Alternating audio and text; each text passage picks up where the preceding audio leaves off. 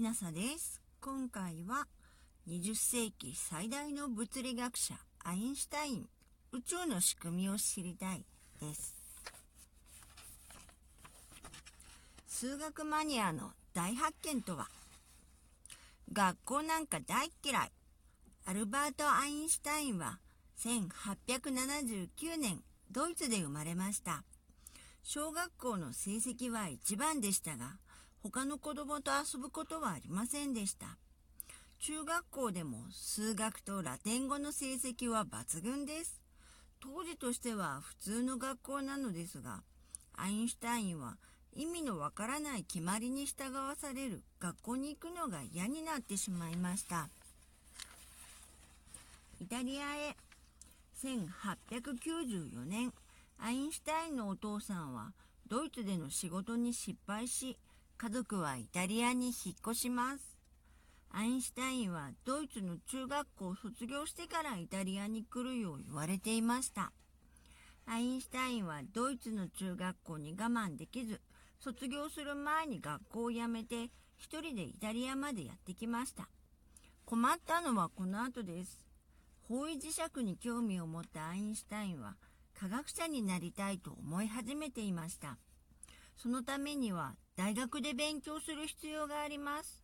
イタリアの大学は中学校を卒業していなければ入れないのです。スイスへ1896年、アインシュタインは2度目の挑戦でスイスのチューリッヒ連邦工科大学に入学しました。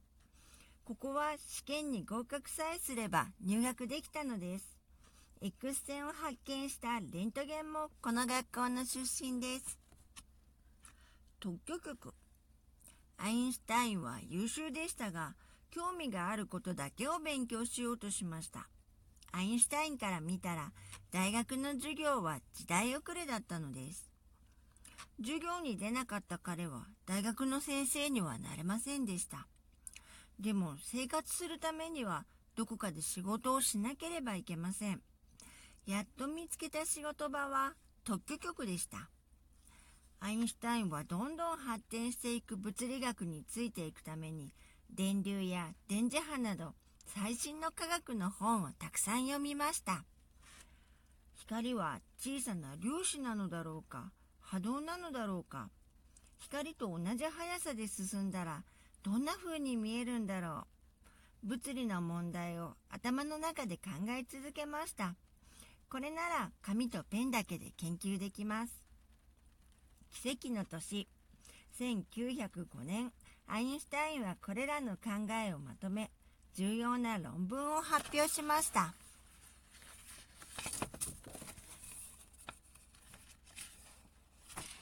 特殊相対性理論。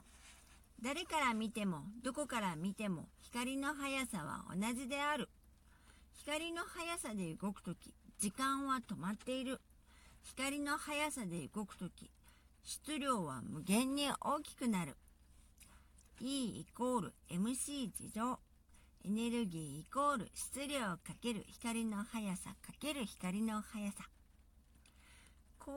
光量子仮説に基づく光電効果の理論的解明。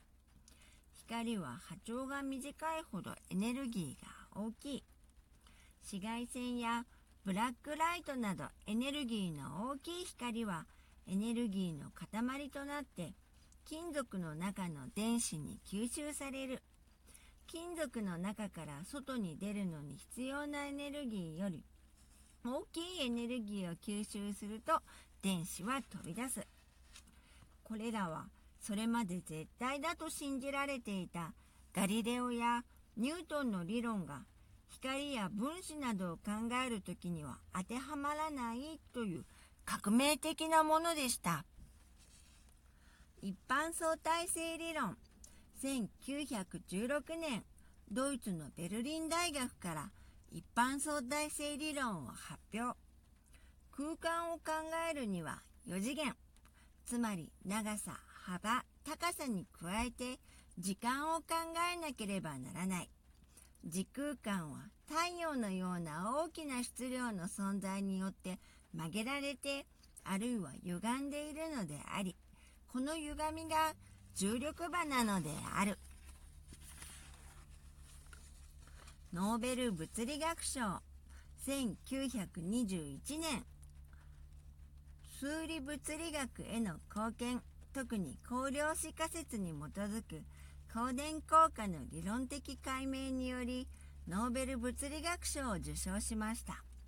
光電効果が取り上げられたのは審査員が相対性理論を理解できなかったからと言われています。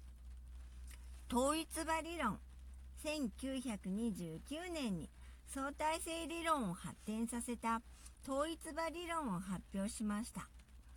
目の見えない虫は玉の表面を張っている時自分が通ってきた道筋が曲がっていることに気づかない。私がそれを発見できたのは幸運だった。その後アインシュタイン本人は平和主義者でしたが彼が考えた E イコール MC 事乗質量はエネルギーに変えられるという理論は原子爆弾を作ることに使われてしまいました。1945年日本の広島と長崎に原子爆弾が落とされました。20万人もの人々が亡くなったニュースを聞いてアインシュタインは泣き叫んで悲しんだと言います。現在アインシュタインの理論は天文観測や高エネルギー素粒子加速器などによる実験でも確かめられました。現代では科学の広い分野の基礎となっています。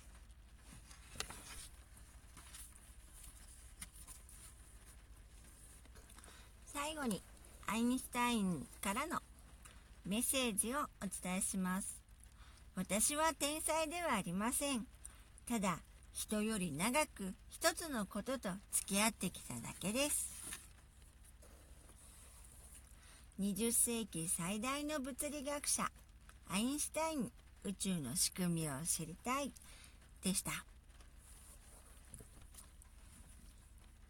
もしあなたが聞いていらっしゃるのが夜でしたらよく眠れますようにおやすみなさい。